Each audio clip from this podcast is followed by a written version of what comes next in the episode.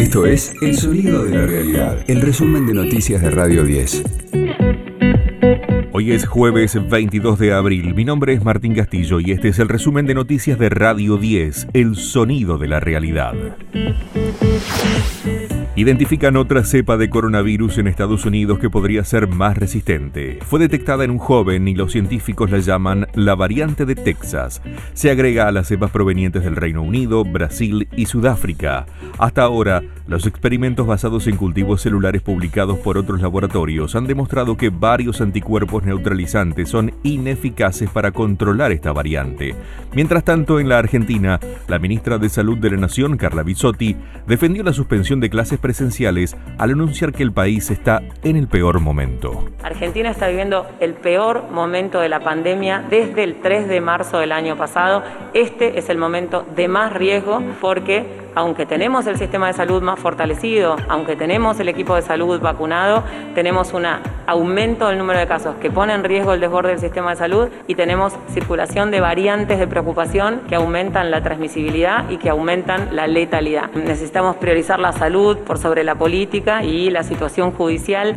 Escucha a Gustavo Silvestre y a Pablo Dugan en las mañanas de Radio 10. Un joven de Berazategui fue el dueño virtual por unas horas del dominio Google Argentina. El buscador dejó de funcionar a medianoche al parecer porque se venció el dominio. En las redes sociales un joven aseguró haber adquirido en la dirección del registro de dominios el sitio google.ar. El muchacho publicó se venció el dominio. Estaba disponible para comprarlo, es todo legal.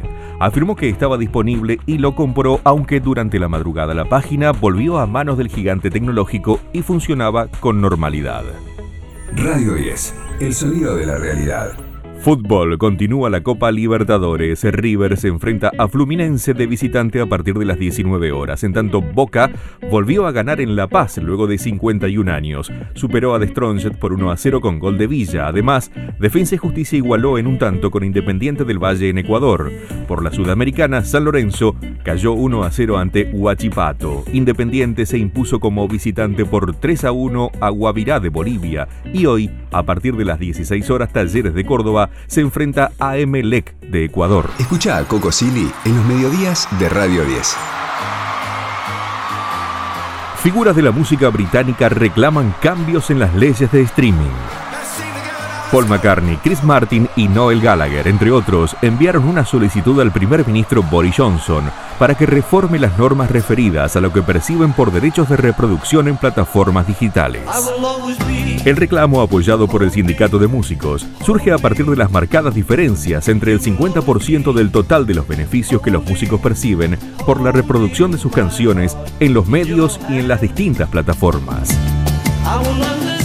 Durante demasiado tiempo, los sellos discográficos, las plataformas de transmisión y otros gigantes de Internet han explotado a los músicos y compositores sin recompensarlos de forma justa, destaca el texto que también lleva las firmas de Lily Allen, The Chemical Brothers, Massive Attack y Annie Lennox, entre otras figuras.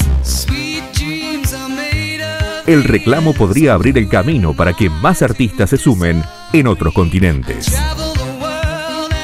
Este fue el diario de jueves 22 de abril de Radio 10, El Sonido de la Realidad. El resumen de noticias de Radio 10. Seguimos en redes y descarga nuestra app.